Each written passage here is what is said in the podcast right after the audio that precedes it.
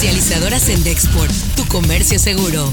Presenta Notigape, el podcast La Mañanera. Es un hecho muy lamentable el que un exsecretario de la Defensa sea detenido, acusado por eh, vínculos con el narcotráfico todos los que resulten involucrados en este otro asunto del general Cienfuegos, que estén actuando en el gobierno, en la Secretaría de la Defensa, van a ser suspendidos, retirados y, si es el caso, puestos a disposición de las autoridades competentes.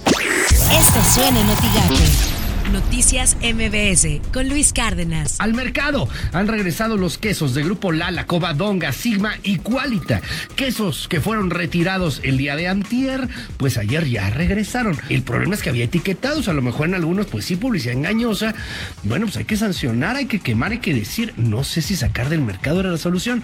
Como sea, enhorabuena, regresan, le repito por las mañanas con Ciro Gómez Leiva. La detención del general Salvador Cienfuegos en el aeropuerto eh, internacional de Los Ángeles al bajar del avión, cuando pues, se conduce a los eh, controles migratorios, es detenido por un grupo de agentes de la DEA. Va a haber una audiencia preliminar esta mañana. Las acusaciones son muy fuertes, como tú decías anoche en la televisión. Permitía que algún grupo de la delincuencia organizada recibiera en los Estados Unidos esa droga. Así las cosas en W Radio. ¿Sabes a dónde podemos tirarlos?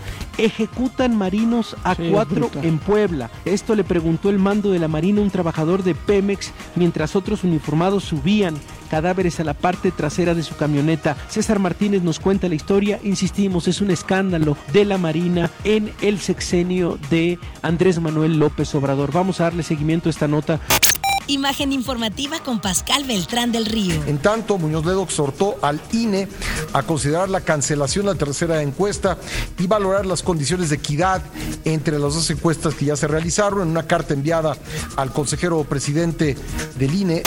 Editorial Notigape, con Martín Cifuentes. La pandemia en Tamaulipas nos pegó y nos sigue pegando a todos. Sin embargo, hay rubros que resultan más afectados, como por ejemplo los pequeños comerciantes, aquellos que pagan impuestos, salarios, luz, teléfono y demás servicios. Al comercio tamaulipeco le va a llevar más de tres años resarcir las secuelas económicas originadas por la pandemia al perder entre marzo y agosto más de 60 mil millones de pesos. 1.500 negocios cerraron. Habría mayor beneficio para todos si nuestros consumos los hacemos en tiendas locales antes de pensar en ir a las tiendas de los Estados Unidos. Estas son las portadas del día de hoy. La prensa de Reynosa pasan 31 municipios a fase 3. Reynosa y 11 más siguen en fase 2. Periódico Contacto llevan al Congreso local pleito por extinción de fideicomisos. Expreso pegará hoy Frente Frío número 7. La jornada arrestan en Estados Unidos a Cienfuegos, lo ligan a García Luna. Reforma, falsifican y venden vacunas ilegales. El economista, México retrocede en ranking global de competitividad fiscal. Notigape arranca mañana convocatoria para becas de titulación. Escuchamos al coordinador de la Comisión de Educación en el Cabildo de Reynosa, José Alfonso Peña Rodríguez. El día de mañana, como ustedes saben, la doctora Maquistea Ortiz Domínguez da arranque el inicio de la convocatoria de las becas para titulación.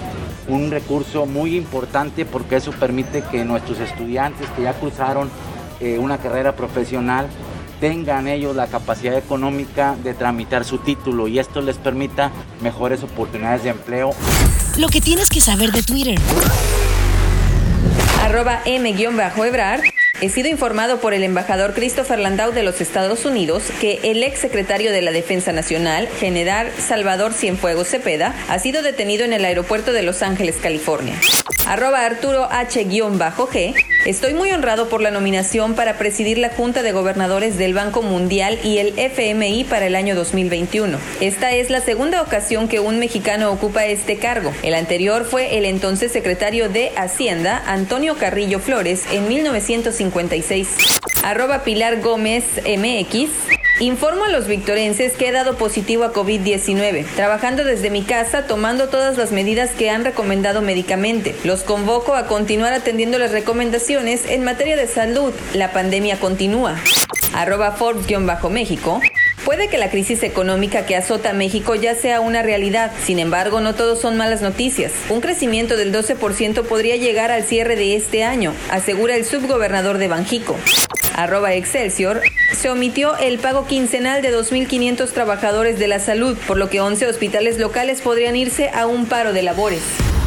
Comercializadora Sendexport, tu comercio seguro, presentó Notigape, el podcast.